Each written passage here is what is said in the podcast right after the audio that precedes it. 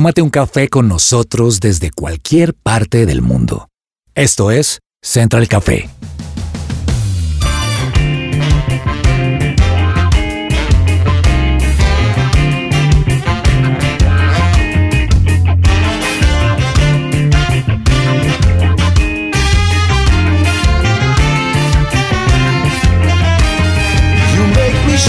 Holy Spirit.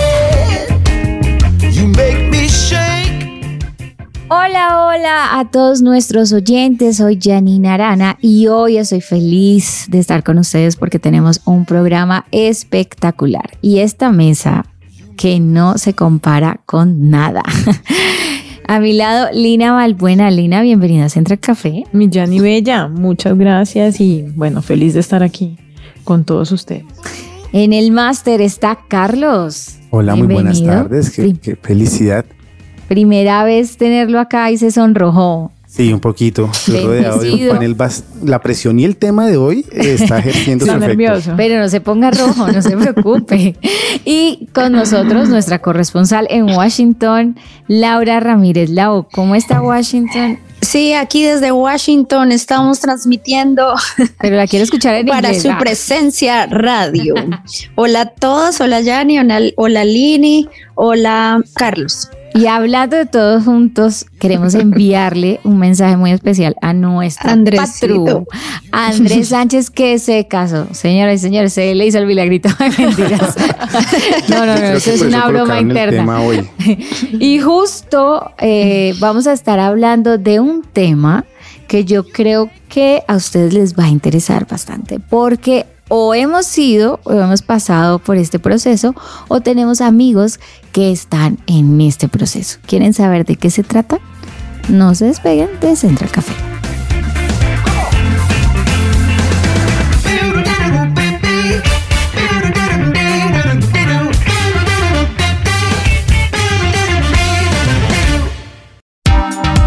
¿Qué hay para hoy?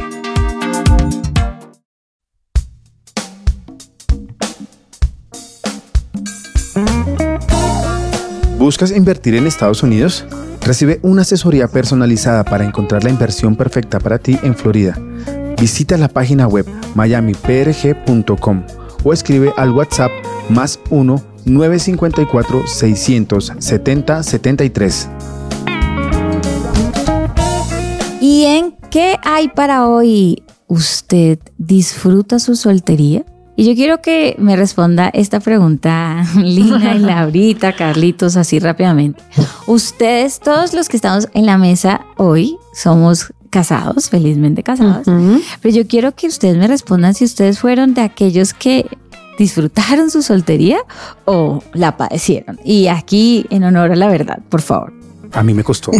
¿Sí? Vamos a ser sinceros, sí, a mí me Este costó. pelo rodillas subió Montserrat. Bastante. De hecho, es la pregunta que uno dice, listo, me voy a casar y empieza uno a acelerarse a disfrutar mi soltería a última hora. Uno dice, pero ¿por qué? Si tuve que haberla disfrutado tranquilamente y no haberme afanado por el tiempo. Entonces, esa es, esa es mi parte. A mí me costó. Digo que al final sí la disfruté porque gracias a Dios me vine a casar acá en la iglesia con una mujer de la iglesia, la conocí en grupo Conexión, pero ese tiempo que yo no conocía a Dios me costó muchísimo la soltería.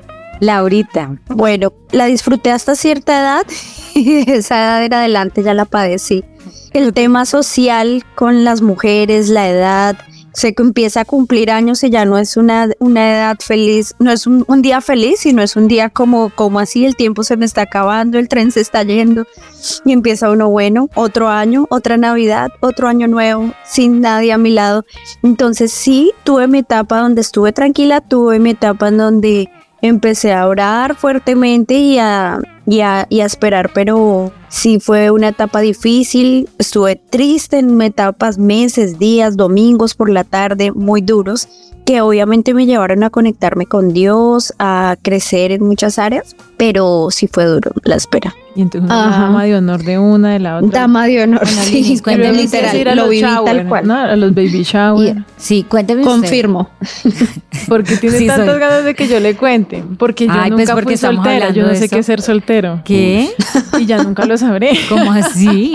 Yo me casé a los 19 años. ¿Y qué te hizo Wow. casarte joven? ¿Que encontraste el amor Sí, no, yo dije, este partidazo yo no puedo dejarlo por ahí. Pronto Daniel lo roban. Te casaron a los 19. Sí, exactamente, con Z. Bueno, yo, pues ya que yo soy la que estoy poniendo el tema, debo contarles que yo pasé por muchas etapas en la soltería. Desde soy feliz con el Señor hasta, bueno, ¿y el esposo para cuándo? O sea, literal que yo, que yo dije, no, yo voy a ir a pelear por esa tierra prometida. No, pues yo me fui evangelista, ¿no? Como que yo intentar convertir a...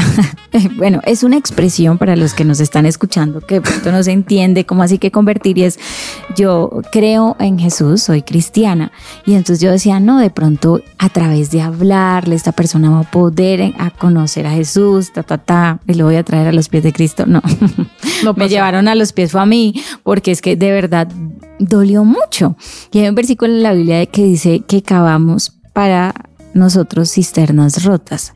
Y está hablando de cómo a veces nosotros, y, yo lo interpreto así, es como a veces nosotros vamos a esos lugares a, a buscar eso. Tenemos sed y vamos a esos lugares a llenarnos, ¿sí? Entonces a veces nos sentimos solos. Bueno, yo fui una mujer que, que pues salió de su casa y se vino a otra ciudad. Entonces no tenía a nadie y yo me sentía literal como un hongo y uno empieza a sentir que el frío es, con el frío es como mejor tener a alguien al lado. Eso me pasó a mí, si les soy muy honesta. Hasta que no, nada se daba, nada se daba y yo recibía puros no, puros no, puros no. En ese proceso hasta me metí con un cristiano y me fue terrible. Entonces ya dije, es que esto no es para mí. Pero mi idea era que cuando yo me casara, ya, o sea, ahí era que iba a estar completa y feliz. Me casé y sí agradezco por mi esposo espectacular, pero entendí que realmente la plenitud tenía que ver más con la relación con Dios que en mi estado civil.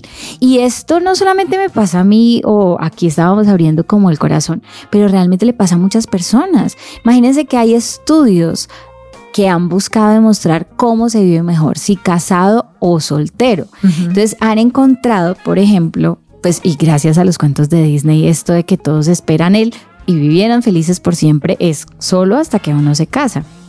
Entonces se encontraron que los solteros viven menos, viven menos años, eh, Oh. entre 8 y a 17 años menos que los casados, pero también que ellos pueden sufrir, tienen más, eh, hasta 28% más de posibilidades de fallecer por una enfermedad cardíaca, porque dicen que si viven, si bien como que tienen menos responsabilidades y eso los puede llevar a ser un poquito, eh, digamos, más felices que porque tienen relaciones, oportunidad de tener amistades, ¿no? Como los casados pues tienen que limitar sus interacciones porque tienen responsabilidades, también esa soltería viene cargada de estrés porque al parecer para ellos es más complicado para una persona soltera vacacionar, comprar seguros, tener casa propia, o sea que trae dificultades a la par. Sin embargo, al final no ha habido un estudio como tal en el que se haya demostrado que en la soltería o es en el matrimonio donde la gente es más feliz. El último que tengo registrado es un estudio de investigadores de la Universidad Estatal de Michigan en Estados Unidos y ellos lo publicaron en la revista Journal of Positive Psychology. ¿Cómo vio mi inglés? Y entonces ellos examinaron las historias y la relación de 7.532 personas, entre solteros, entre personas casados, entre ancianos, y llegaron a estas conclusiones. Cuando se trata de la felicidad, el hecho de que alguien esté o no en una relación es raramente la historia completa. Las personas pueden estar ciertamente en relaciones infelices, o sea, se puede casar, pero estar infeliz, y las personas solteras pueden obtener placer también de todo tipo de otras partes de sus vidas, como sus amistades, pasatiempos y trabajo. En retrospectiva, si el objetivo es encontrar la felicidad, parece un poco tonto que la gente ponga tanto empeño en ser pareja. Si alguien anhela una pareja de por vida para formar una familia y construir una familia feliz y una vida feliz, la investigación de Shopkin y Purol sugiere que si ese individuo no es completamente feliz para empezar, casarse no cambiaría dramáticamente todo. Y estoy hablando de estudios científicos y no le hemos metido eh, lo que dice la Biblia. ¿Qué recomendaciones hay para, para disfrutar la soltería, por ejemplo? Bueno, yo les tengo como un artículo que preparamos acá para ver varios puntos de vista de cómo disfrutar esa soltería antes de darle el gran paso y es uno, identificar las creencias irracionales en torno a la soltería y modificar esas ideas de que solo no voy a ser feliz, esas ideas que tenemos de que la soltería es estar fracasando, es porque somos mal partido. Esas eh, mentiras hay que cambiarlas y hay que darles un giro para poder cambiar y ser más felices en la soltería. Otro tip es priorizar el contacto con los demás. Los solteros tienden a aislarse y aislarse mucho más socialmente de las personas que tienen pareja. ¿Por qué será? Ah, no, es que están emparejados, qué pereza. Porque Ah, bueno, se siente sí. el violín de pronto. Sí, es verdad, se puede sentir el violín. Es, para los que no lo entienden, violín es hacer un mal acompañamiento en medio de una relación sentimental. Eh, otro tipcito, enfócate en tu autocuidado. Oiga, qué buena oportunidad para que los hombres empiecen a, a hacer ejercicio, a cuidarse, a oler a rico. Oiga, eso sí que le cuesta a veces a los hombres, ¿no? Ah, no, usted es hombre. Usted Sí, lo de las que no lo dije yo, lo dijo un hombre. Sí, porque es que uno es, vamos a fútbol y ya, pero hay otras actividades en las que pueden trabajar para mejorar su autocuidado. Entonces, también es una muy buena invitación a descansar bien, a comer sano. No es que me voy a comer las hamburguesitas todos los días y cuando me case me pongo a comer juicioso. Desde ya es muy buena oportunidad para empezar a cuidarnos. Otro tip que les tengo por acá es establecer metas y concentrarse en el crecimiento. Entonces, este es muy buen tip. porque Claro, hay que soñar y no esperar a que le llegue la pareja para... Y es que hay una idea en el imaginario como que solamente cuando de verdad uno se casa es feliz, pero el matrimonio tiene sus ventajas y sus desventajas. Yo no lo diría Menos ventajas tiempo. y desventajas. Sí, yo, yo diría que tiene como unas... em, Chéveres y otras no tan chéveres. sí, um, Sí, ah, te- sí, sí, ventajas Cada como toda desventajas. la vida. cada Como etapa todo en la tiene lo suyo. ¿Cuáles, Sí, ¿cuáles como podrían trabajar, ser, trabajar rico cuando le llega uno el sueldo, pero madrugar todos los días pues no es tan chévere, Sí. ¿no? Y así mismo creo, y creo que no se trata de qué es mejor o, o cuál de las dos gana, ¿no? No. Porque además muchos solteros son solteros no porque quieren. O usted se puede casar y puede enviudar, ¿sí? Porque es que el 100% de los seres humanos nos vamos a morir en algún momento y no sabemos cuándo. Claro. Entonces imagínate uno soñar con el matrimonio, casarse y decir, ahora sí soy pleno y pum, ¿sí? Se le Sí, muere no. uno al marido y entonces se me acabó la vida, no se puede, Claro. ¿viste? Entonces creo que no hay como uno que le gane al otro, pero sí han estudiado y sí hay como ventajas y desventajas como tú las decías ahorita y es por ejemplo esto, si yo estoy enfermo tengo quien me cuide. Claro. Esa es una realidad. Sí, Una esa es una ventaja de casado. de estar Mejor casado. son dos que uno. Eh, Sí. Eh, otra ventaja de estar casado es que si los dos trabajan, logran comprar más cositas y al final de la vida como que es más fácil. Y yo creo que aquí todos que estamos casados, yo he tenido tiempos donde solo mi esposo trabaja y obviamente pues vivimos. Pero cuando yo trabajo es como, uy, esto para, sí, esto para tal viaje, esto para tal gastico, o con esto damos la cuota del apartamento, Sí, mejor ¿sí me son entiendes? dos que uno. nada que ¿no? Exactamente, entonces en eso es chévere. ¿Qué desventajas tiene? Pues que si usted no quiere, por ejemplo, conciliar o usted no quiere, No se si puede. usted quiere hacer lo que le dé la gana en la vida, pues no se case, ¿sí? Porque usted va a tener una desventaja porque, por supuesto, en la vida de pareja vamos a tener que ponernos de acuerdo. O sea, ¿qué hacemos el sábado? Y muchas veces lo que yo quiero hacer no se puede. No, toca hacer otra cosa. Entonces, esa también la persona la puede ver como una desventaja Mm. si definitivamente es una persona pues que toma sus propias decisiones y no quiere que nadie le diga lo que sí y lo que no. Ve- Desventajas de la soltería, Mm, sí, que se enferma y no tiene quien lo cuide, ¿cierto? No, Chévere, pero a veces mamá. están los papás también. Sí, pero Los ya no a los amigos. 40 años la mamá es como papito. ya. O Ah, sea, pe- pero hay casos. El caldito de changua. Exactamente. Pero entonces tienen un mayor nivel de autonomía. O sea, puede decir, yo hoy no voy para tal parte o voy a estudiar otro idioma. Sí, puede Eso. hacer lo que le dé la gana. ¿no? Sabes No que yo soltera, por ejemplo, yo decía, ay, hoy no voy a cocinar me voy a comer un arroz con un huevito.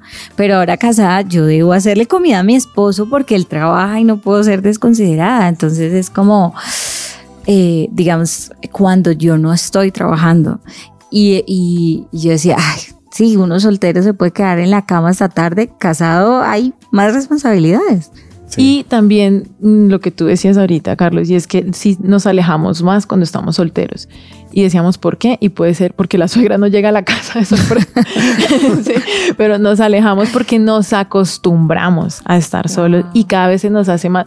Todos los seres humanos con los años vamos cerrando nuestro círculo. Sí, social. Entonces, de, de niños, pues todos los amigos del colegio, ¿no? De en la universidad, el parche para arriba, parche para abajo. Después de casados ya empezamos a seleccionar los amigos y luego que empiezan a uno pasarle eh, quiebras económicas, cambio de país y todo lo que te pueda pasar, pues ese grupo se va naturalmente cerrando. Y cuando tú estás con tu pareja, tienes tus amigos más los de tu pareja, tienes tu familia más la otra. Pero cuando estás soltero, pues solamente los tuyos y ya. Y si te haces el raro, o sea, lastimosamente, yo no estoy diciendo que eso esté bien, ¿no? Pero socialmente es como, uy, van a invitar a tal, pero es que él es como rarito, ¿no? O sea, porque 45 y nunca se casó, no, ya que va a tener hijos. Y se- socialmente se, arma, se son... arma el plan de parejas y, y está el amigo que nunca se casó, como dices tú, y, uy, pero vamos a plan de parejas, ¿será que lo invitamos? ¿Será que se siente mal?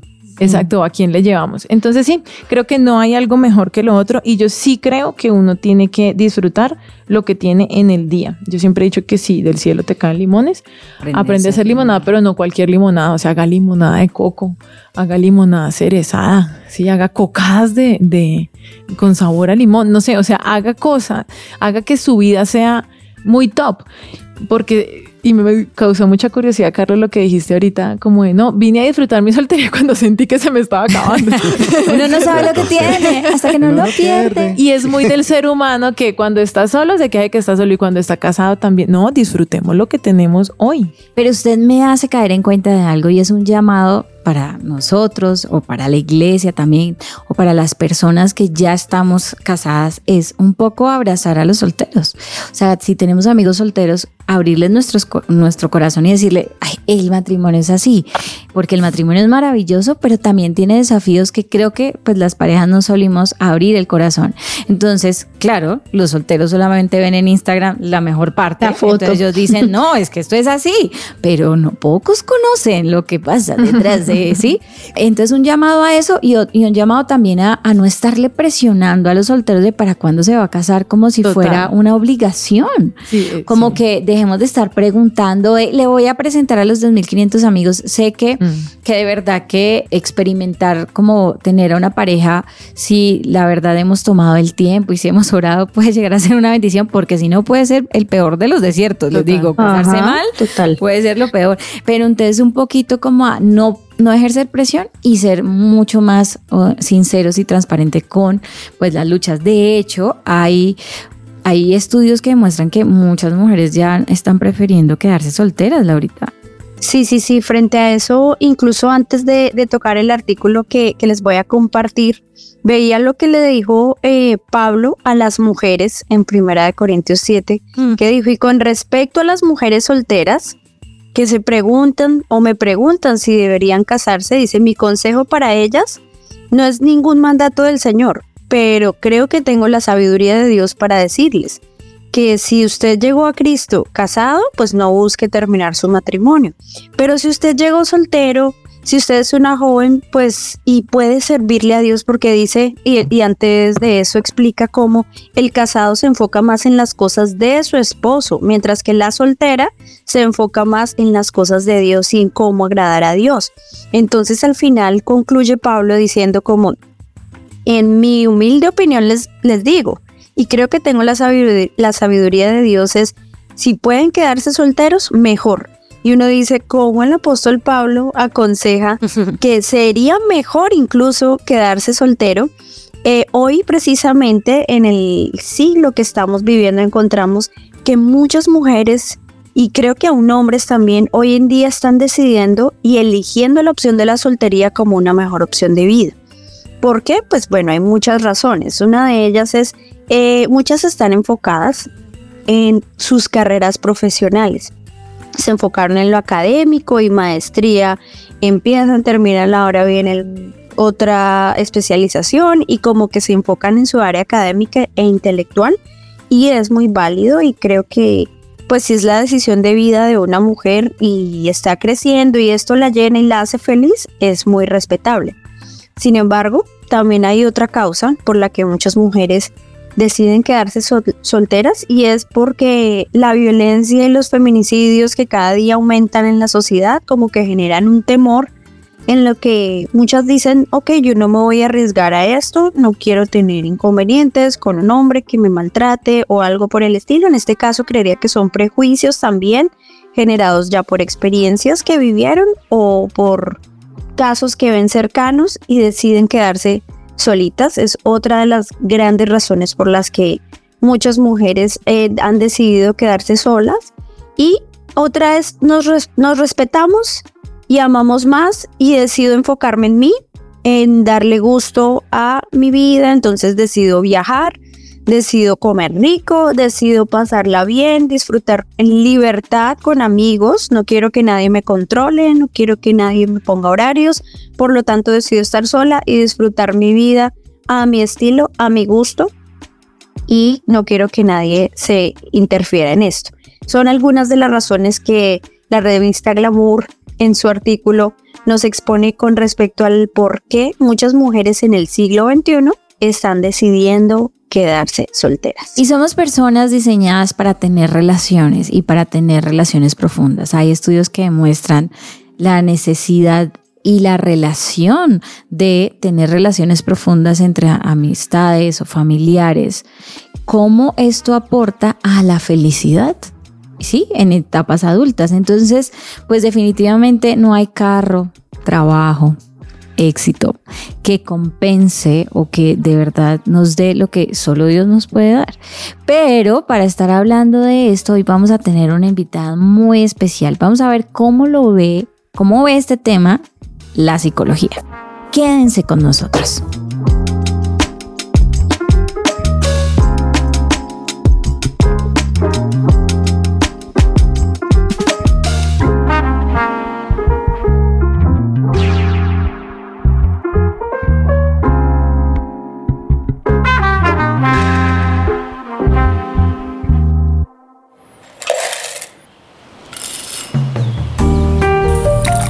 Llegó la hora de tomarnos un expreso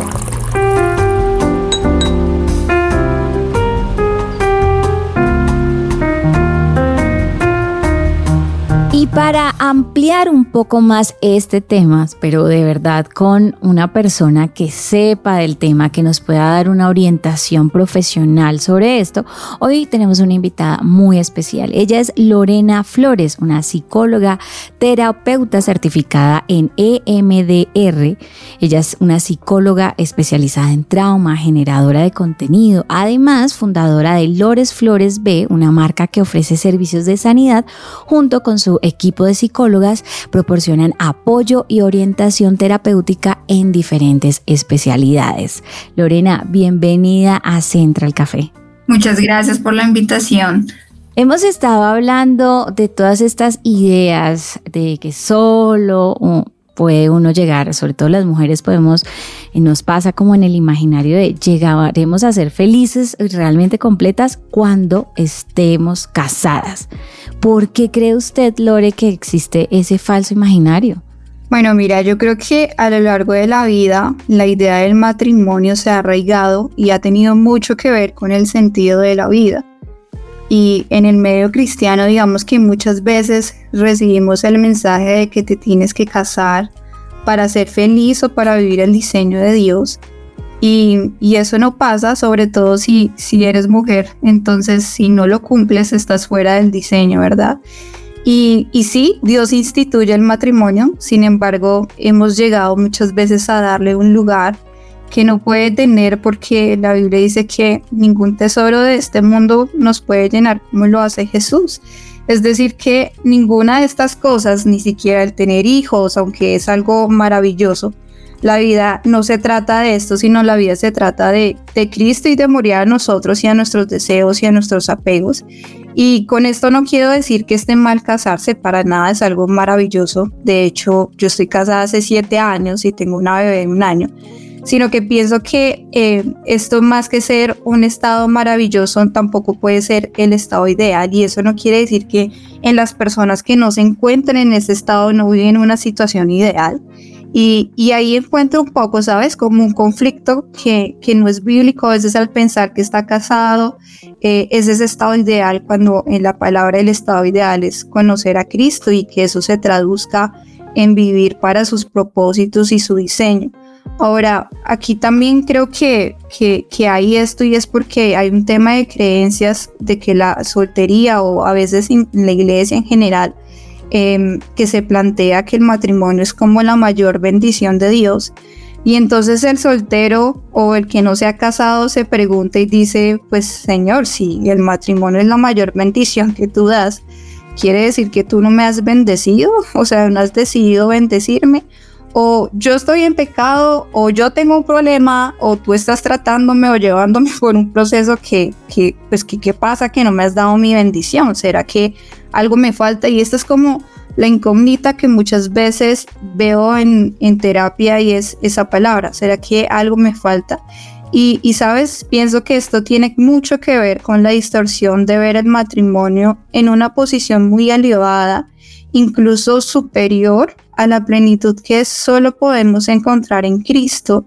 Y muchas veces están tratando el matrimonio como un logro, cuando bíblicamente muchas veces vemos que el matrimonio es un regalo que simplemente Dios decide darnos por gracia y por su misericordia. Entonces, eh, es tremendo, es tremendo porque es increíble que muchas veces vemos en las iglesias que a veces se alegran más de que alguien se case que porque alguien se salve. Entonces, creo que ha sido un tema muy cultural, creo que ha sido un tema muy arraigado en creencias eh, y en distorsiones con respecto a este concepto de casarme o pues sí, casarme para ser feliz.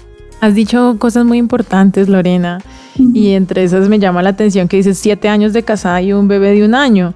Y yo duré cinco años desde que me casé hasta que llegó mi primera hija.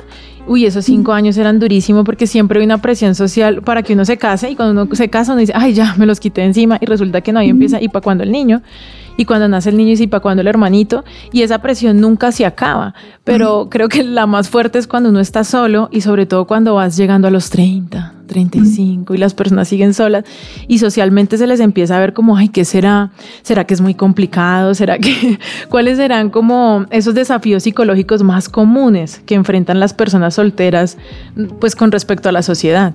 Sí, es tremendo lo que mencionas porque yo pienso que hay dos situaciones con respecto a los desafíos de la soltería. Y hay un sufrimiento o un desafío que puede ser evitable eh, con el trabajo del entendimiento de la verdad y con transformar nuestras creencias con respecto a lo que yo pienso de la soltería. Y tú te puedes deshacer de este sufrimiento y a esto me refiero con todas esas creencias erradas acerca que, que tenemos de nosotras mismas, pero también de, de esta posición, podríamos decirlo, de, de soltería. Y pienso que desafíos que más que psicológicos son inherentes que vienen con la soltería. Entonces, tú mencionabas eh, el tema de, de, la maternidad, por ejemplo. La maternidad viene acompañada de cosas como, por ejemplo, no sé, noches sin dormir, mueres a muchas cosas, no tienes el mismo tiempo que tenías antes con cosas que vienen con ese regalo de la maternidad, porque a mí me gusta ver esto de la soltería también como un regalo. Y, no por esto voy a dejar de verlo como un regalo. Ahora, em, que alguien se le pueda hacer esto más complicado, sí, y depende de esa persona, quejándose de pronto, eh, en mi caso, no sé, de mi, de mi hija o de que no puedo dormir. Entonces, podemos llegar a vivir un regalo en distorsión y esto termina haciéndonos mucho más, más daño a nosotros. Ahora, hay muchas cosas que podemos pensar, que podemos decir, que podemos hacer, que contribuyen que este regalo de la soltería se convierta pues en un reto aún mayor. Entonces, cuando todos nuestros pensamientos giran en torno a este anhelo de casarme, de salir de la soltería, y se convierte esto en el centro de tu vida y permites que ese anhelo te quite el gozo de lo que el Señor ya te ha dado, entonces en tus creencias vas a empezar a pensar, oiga, Dios no es bueno, o Dios está tardando mucho, ¿no? O qué pasa, Dios se olvidó de mí, o, o es que tengo algo malo. Y aquí empiezas a cuestionarte todo el tiempo quién eres tú y quién es Dios.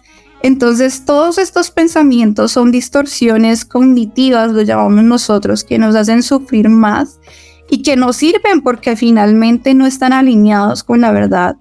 Entonces, acá hay un tema que debemos trabajar con esas distorsiones que hemos decidido tal vez aceptar de la soltería y es importante evaluar eh, eso con respecto a lo que estamos hablando. Y por el otro lado está el desafío de lo inevitable. y lo inevitable puede ser la soledad que se vive en esta etapa, ¿cierto?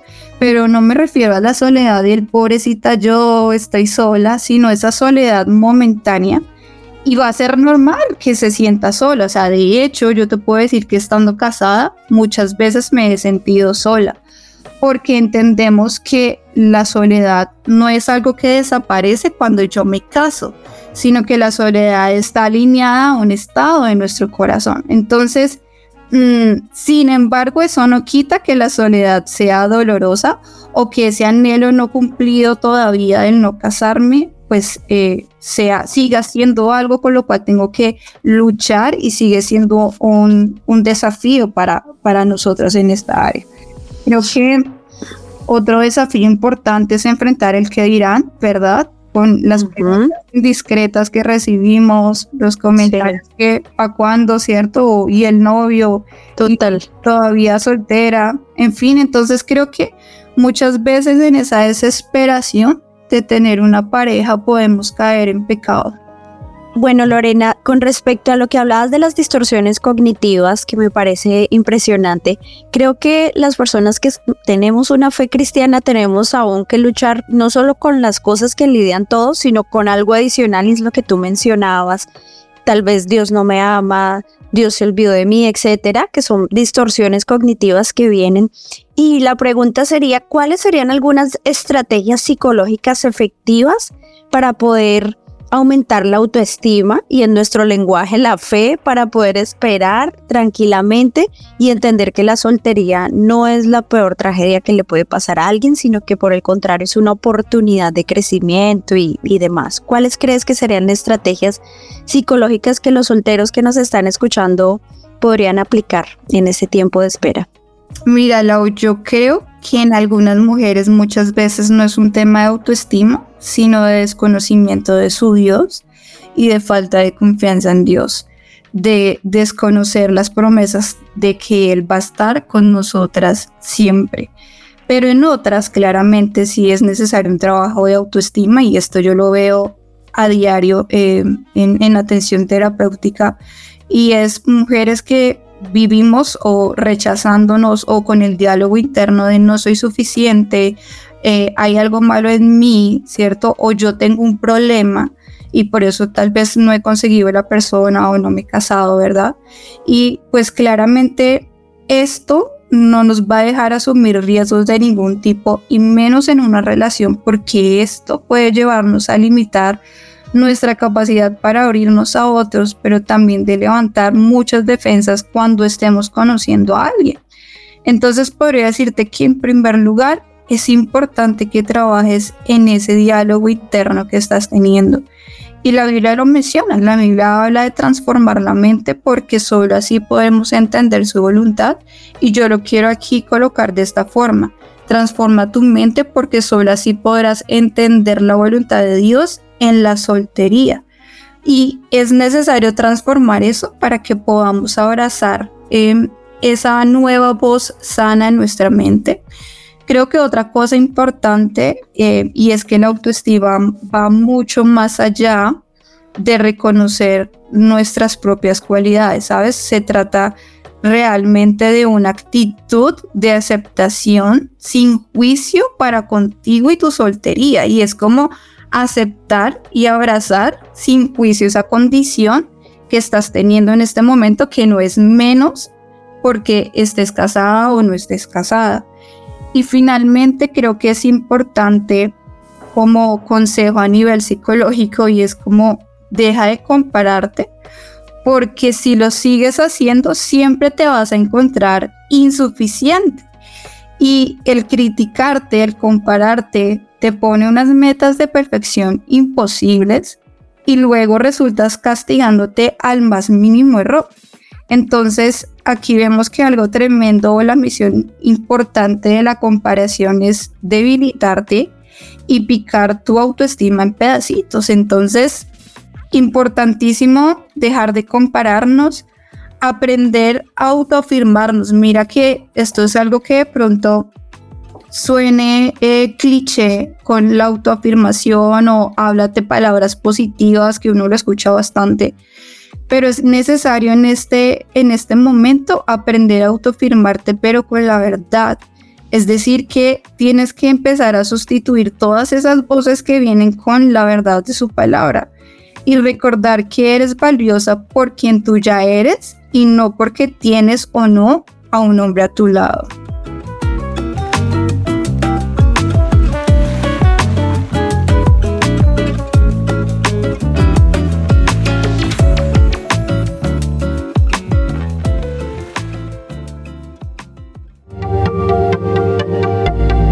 No te desconectes. Esto es Central Café. Su presencia radio.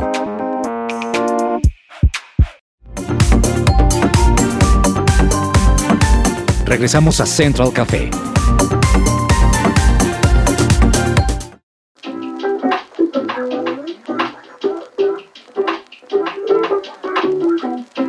Listo, Lorena. Yo voy a hablar por los hombres ahora un poquito y es que nosotros también nos enfrentamos muchas veces al reto de tomar la decisión de cuando ya tenemos una relación establecida, dar el siguiente paso y es casarse. Y con eso me gustaría también envolver un poco a la mujer y es qué factores psicológicos y emocionales deben considerarse al tomar esa decisión de casarse. Mira, creo que en esta no voy a profundizar tanto porque pienso que aquí sí o sí es necesario un trabajo contigo mismo. Yo creo que antes de uno casarse, eh, uno necesita encontrarse con su propia sombra, porque el matrimonio o los diferentes procesos de la vida nos enfrentan con cosas que aún no hemos resuelto y lo que no se resuelve en algún momento sale nuevamente a la luz. Entonces yo sí pensaría que es necesario hacer un trabajo a conciencia de resolver y de sanar muchas cosas eh, de tu infancia, de tus heridas, de traumas. Eh, y bueno, para que después cuando, si Dios lo permite o es tu caso de casarte, pues todo pueda fluir muy bien. Lore, hay un versículo que a mí me llamó mucho la atención en Proverbios que dice, hay tres cosas que hacen temblar la tierra. Y entre ellas dice, la mujer amargada que finalmente encuentra marido. Entonces, eso hace temblar la tierra. Entonces, ahorita que estabas hablando de estas características y de que esas cosas, yo estoy casada y puedo dar fe de que lo que estás diciendo es la verdad. O sea, lo que uno no resuelve antes, para mí el matrimonio es como una olla pitadora que permite que todo eso salga. Y entonces yo quisiera como que nos dieras, y modifico un poquito la pregunta, es como cuáles serían esas señales de que pronto una persona está emocionalmente preparada para el matrimonio. O sea, yo creo que finalmente uno puede leer todos los libros, pero solamente estando casado uno aprende a ser esposa o esposo, ¿cierto? Pero de pronto hay algunas señales que nos pueden indicar que sí, que, que estamos listos para el matrimonio. Mira, yo creo que Dios nos ha dado discernimiento a todos para tomar las decisiones. No me gusta verlo tal vez como señales, porque por ejemplo, tu caso, el caso de Lau, de Lina, todos es diferente. O sea, mi proceso de sanidad, el proceso que yo llevo con Dios en lo largo de mi vida es totalmente diferente y yo no, yo no puedo comparar mi proceso con el de otra persona para decir que estoy lista o no estoy lista. Yo lo vería más por el lado y más que señales, lo vería más por el lado de abraza en el hecho de que Dios te ha dado un libre albedrío, pero también te dado un discernimiento para tomar la decisión y decir estoy preparado o no estoy preparado para hacerlo. Y bueno, lo que dices es bien interesante porque yo conozco, o sea, tengo un familiar muy cercano que sufrió su soltería muchos años, ¿no? Y decía, pero ¿por qué? Y en algún momento estuvo a punto de casarse y no se casó. Y él decía, si no fue con esta, no fue con ninguna.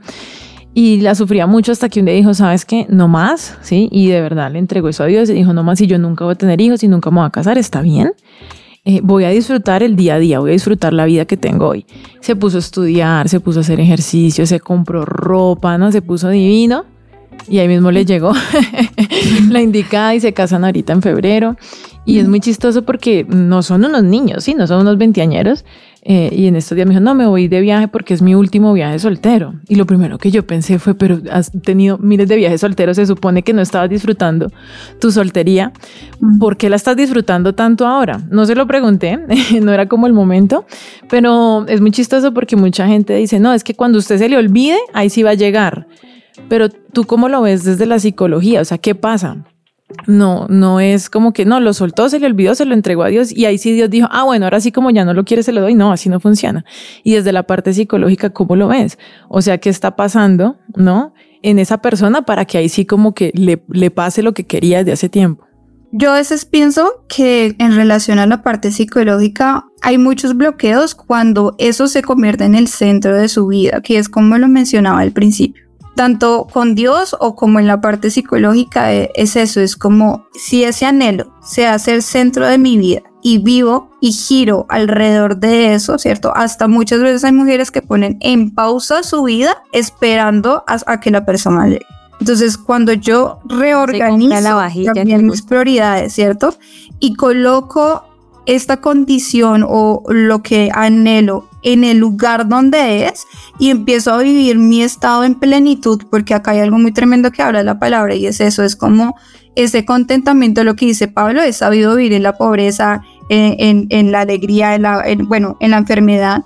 Pienso lo mismo acá y es como en ese momento en donde yo empiezo a vivir a plenitud y en contentamiento de la condición en la que estoy, todo cambia. Wow.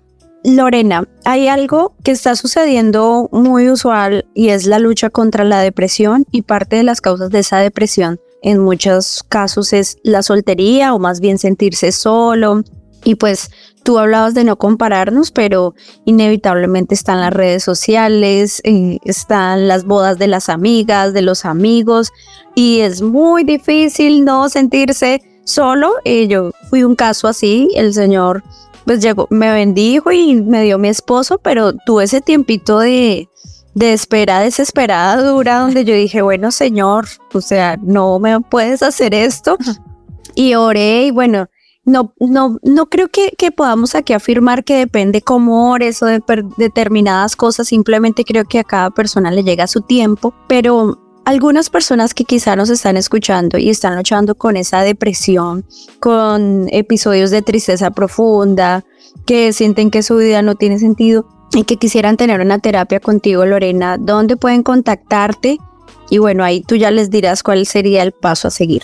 Mira, me pueden encontrar en mis redes sociales como arroba lorefloresb como mencionaban al principio, somos un equipo de psicólogas con diferentes em, especialidades y lo que tú mencionas es muy cierto. De hecho, algo que mencioné anteriormente con respecto a la soledad, yo mencionaba algo y es esa condición del corazón, ¿verdad? Es como más que un estado, es como yo tengo que trabajar en mi corazón.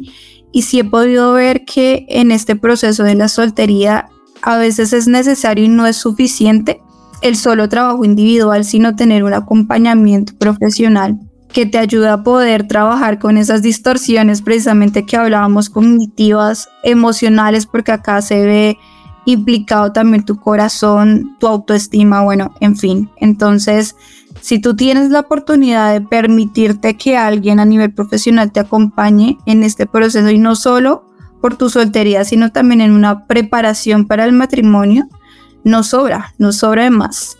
Lorena, la última pregunta así súper cortica. ¿Cómo disfrutar la soltería independientemente si se casa o no? Bueno, yo pienso que, mm, y me gusta mencionar eso, y es que una etapa de soltería vivida teniendo a Cristo como el centro, jamás se va a vivir como una etapa triste o de espera. Y esto puede sonar muy cliché, pero cuando tú lo vives en realidad, así es. Así que mi anhelo es que la soltería pueda dejar de verse como un tiempo de espera. Eh, y esto es porque lo más importante que te tenía que suceder en la vida ya te sucedió y era conocer a Cristo. Entonces, trata de vivir esta etapa creciendo en el conocimiento de Dios. Descubre cuál es tu llamado, qué te gusta hacer, yo veo que hay muchas mujeres que llegan al matrimonio sin conocer quiénes son, qué quieren. aprende a relacionarte. Mm, Siento que es una etapa ideal para, para prepararte. Entonces, creo que yo diría esto, es como aprende a disfrutar este momento a plenitud y haya contentamiento en el momento de vida en el que estás. Bueno, y con nosotras estuvo Lorena Flores, ella es psicóloga especializada en trauma, también es la fundadora de Lore Flores B, una marca que ofrece servicios de sanidad junto con su equipo de psicólogas. Nos estuvo dando toda la información en donde podemos encontrarla. Lore, gracias por estar con nosotros en Central Café. Gracias a ustedes, me alegro de haber estado y compartido este tiempo con ustedes. Un abrazo a cada uno de los que estuvieron eh, escuchándonos en este día. Tremendo, porque la conclusión que sí podemos dar entre todos es que definitivamente no hay plenitud fuera de Cristo y realmente la plenitud se encuentra como dice Efesios, y les quiero regalar este versículo, Efesios 3 del 18 al 19. Es mi deseo que experimenten el amor de Cristo, aun cuando es demasiado grande para comprenderlo todo. Entonces serán completos con toda la plenitud de la vida y el poder que proviene de Dios, solo al experimentar el amor de Dios. Nosotros estuvimos hablando a, al principio del programa un poco también de nuestras historias y yo puedo decir que soy una mujer felizmente casada, pero en ningún momento mi esposo es todo para llenarme por completo. Pero Dios sí lo hace. Dios, eh, y, y, la misma Lore lo decía, yo casada también he sentido momentos de sentirme sola. Y por eso nuestra plenitud debemos encontrarla en Dios, Lina. No, y que además darle la responsabilidad al otro de sostenerme emocionalmente es darle un poder demasiado grande, porque a veces el otro ni siquiera sabe, ni qué siente, ni qué hacer con eso. Y yo esperar a ser feliz o a que me sostengan sí, mi amorcito, que mi esposito me sostenga, pues no, ¿me entiendes? Claramente es muy rico eh, sentirse acompañado, poder decirle a alguien lo que uno siente, pero creo que primero absolutamente todo debemos gestionarlos con nosotros mismos y en nuestra relación con Dios y ahí sí poderlo compartir. Mejor dicho, creo que lo bonito es puedo ser completa sola, pero decido vivir en pareja. Total. En alguna ocasión escuchaba la frase que es muy cierta y es si no somos capaces de ser felices solteros, no lo vamos a hacer casados. Y lo más sorprendente para muchos y la, la gran noticia es cuando se casan y se dan cuenta que al mes, a los dos meses, a los tres meses, si no aprendieron a ser felices con el amor de Dios y a llenar sus vacíos, se dan cuenta que el matrimonio no era lo que esperaban, no les va a llenar ningún vacío, solamente es una etapa muy linda en la que entramos, pero que se necesita estar sano emocionalmente para sostenerla y, y, pues que la felicidad está, la felicidad, el gozo más exactamente, porque la felicidad depende de las circunstancias, pero nuestro gozo está por tener a Cristo en nuestro corazón. Bueno, yo creo que ustedes han como abordado todo el resumen de una manera muy completa. A mí solamente me queda como por complementar algo y es desmetifiquemos la idea de la media naranja. Tenemos que ser una naranja completa y esa naranja somos. con Dios. Total. Y es que, y, y, algo de lo que han dicho ustedes, por ejemplo, ahorita lo decía, y es una frase que yo he escuchado y es, el que no es feliz con lo que tiene, no va a ser feliz con lo que le falta. Y esa idea de que no, seguro cuando tenga esto ya voy a ser feliz. Y yo quiero que ahí los, que, los solteros que nos estén escuchando y cada uno de nosotros, ¿qué fue eso que dijimos? Cuando yo tenga eso ya estoy, mejor dicho, feliz. Y lo tuvimos y luego nos empezó a faltar algo más. Entonces cuando hacemos tantas ideas del matrimonio y llegamos y nos damos cuenta que nos casamos con otra persona tan humana como nosotros, pues yo creo que el golpe va a ser muy difícil. Ahora, bien lo decía Pablo a los corintios y es como, es un don, ¿no? Y, y, van a tener dificultades y quiero evitarles esas dificultades. No hacen mal si se casan, no hacen mal si no se casan, pero es, todo tiene que ver con el regalo de Dios. Entonces, la invitación es, Dios, ¿a qué lo está llamando en este momento? Tal vez Dios te está regalando la soltería para algo y por estar poniendo tu mirada en lo que no tienes, te estás perdiendo de lo que Dios quiere que experimentes en esta etapa antes de. Entonces es la, la soltería es un gran regalo que puede que no sea un momento, bueno, generalmente según los estudios, la mayoría que están solteros finalmente se casan. no como esa idea que nunca me a casar. Pues sí, se casan. Sí, ahí Sara se casó a los Yo me casé a los 36, por si eso sirve de, de alivio ¿De para, para alguien. Y, y vuelvo insisto, como. Yo a los 33. Uy, Sí. nos fuimos por el a la edad de. Cristo. Sí. Pero, pero de verdad es como que, amigos, el matrimonio es maravilloso, la soltería también, y como lo decíamos al principio de nuestro programa, ambos tienen, ambos tienen cosas maravillosas y cosas difíciles que nos va a tocar que enfrentar. Pero cada una de ellas puede ser maravillosa solo y solo si estamos con Cristo. No porque no vamos a tener problemas, sino porque lo tenemos a Él. Y deseamos que se estén gozando con mucha plenitud el don que Dios les haya dado en este momento, sea estar casados o sea estar solteros.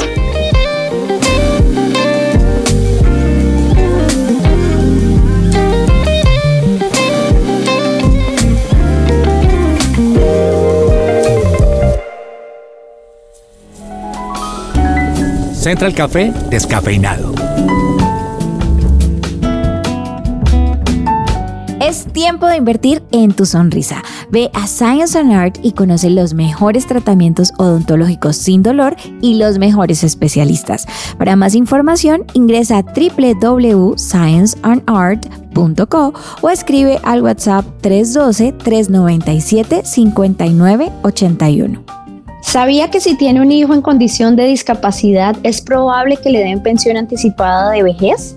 Para más información, agende una asesoría gratuita con el abogado Manuel Santos, especialista en pensiones, llamando al 301-459-5697. ¿A qué edad nos convertimos oficialmente en la señora de las plantas? Y no estoy hablando solo de las mujeres, tengo amigos que son la típica señora de las plantas. Hace poco íbamos saliendo varias parejas de amigos de un restaurante y de repente el esposo de una de mis amigas me dice, Lina, mira qué planta tan linda. Y yo la volteo a mirar y digo, ay, sí, de verdad, qué planta tan hermosa. Y comenzamos a compartir sobre qué tipo de planta era, si era de solo de sombra. Y él comenzó a contarme cómo tiene un- una mini huerta en su casa y cómo la cuida. Pero inmediatamente yo le dije, no, espérate, reflexionemos en qué está pasando. ¿De verdad? Ya estamos en esa edad. Vamos a hablar de tipos de plantas. Y es que hasta hace poco esa era una tendencia de tías, de abuelas, de mamás, que le hacían pasar uno vergüenzas en la calle robándose una patica de una ramita, ¿no? Un pedacito de planta en cualquier momento y en cualquier lugar.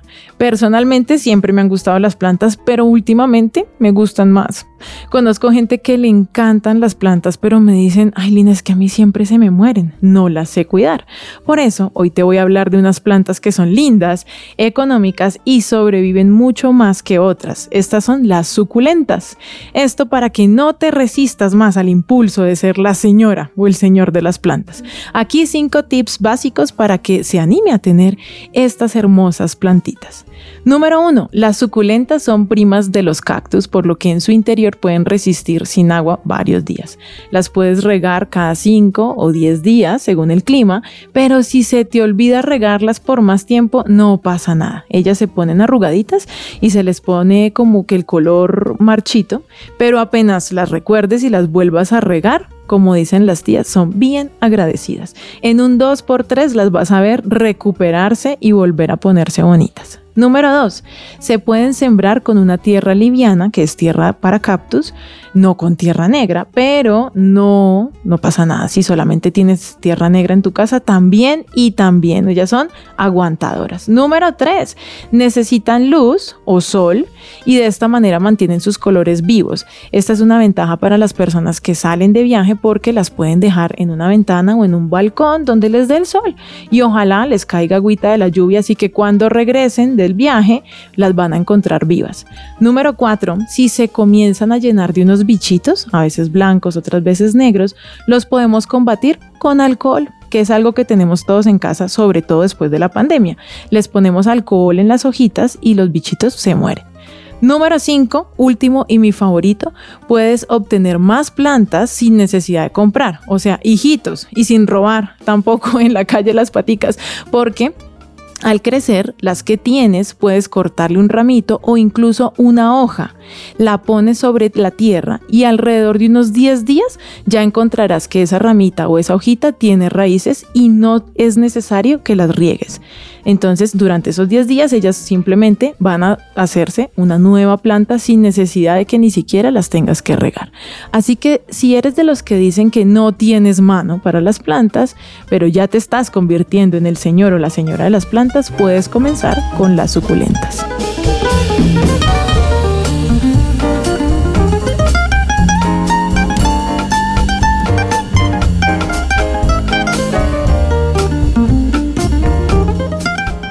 El doctor Carlos Villarreal te puede ayudar en el tratamiento para venas varices y no continuar con ese cansancio y dolor en las piernas. Comunícate ya al 310-244-3844 y agenda tu cita sin ningún costo. ¿Estás tú o algún familiar sufriendo de depresión o ansiedad? Consulta con Diana Monsalve, psicóloga con principios cristianos. Más información en www.psicologadiana.com o al WhatsApp 315-754-8899. Y hasta aquí nuestro programa. Esperamos que si usted ya se convirtió en la señora o el señor de las plantas, pues le sirvan estos tips para que cuide sus plantas y no sea como Carlos y yo que dejamos morir hasta las suculentas.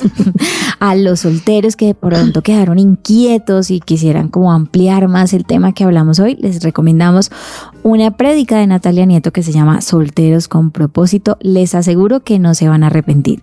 A las personas que nos escuchan de pronto por primera vez y dicen, pero y ellos que solo hablan de Jesús, los invitamos a que de pronto se inquiete y ahí solito haga una oración y diga, tal vez yo quiero, estoy soltero y no encuentro esa plenitud de la que ellos hablan, que se encuentra solo al conocerte. Y Dios le puede responder.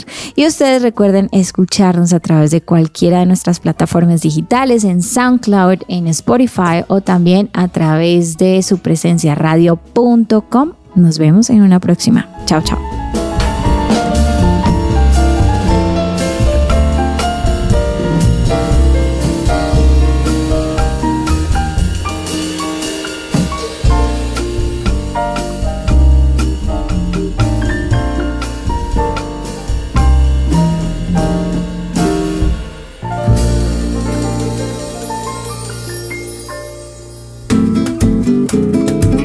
Central Café también está en su presencia radio.com. Allí puedes encontrar la playlist con todos los programas de Central Café.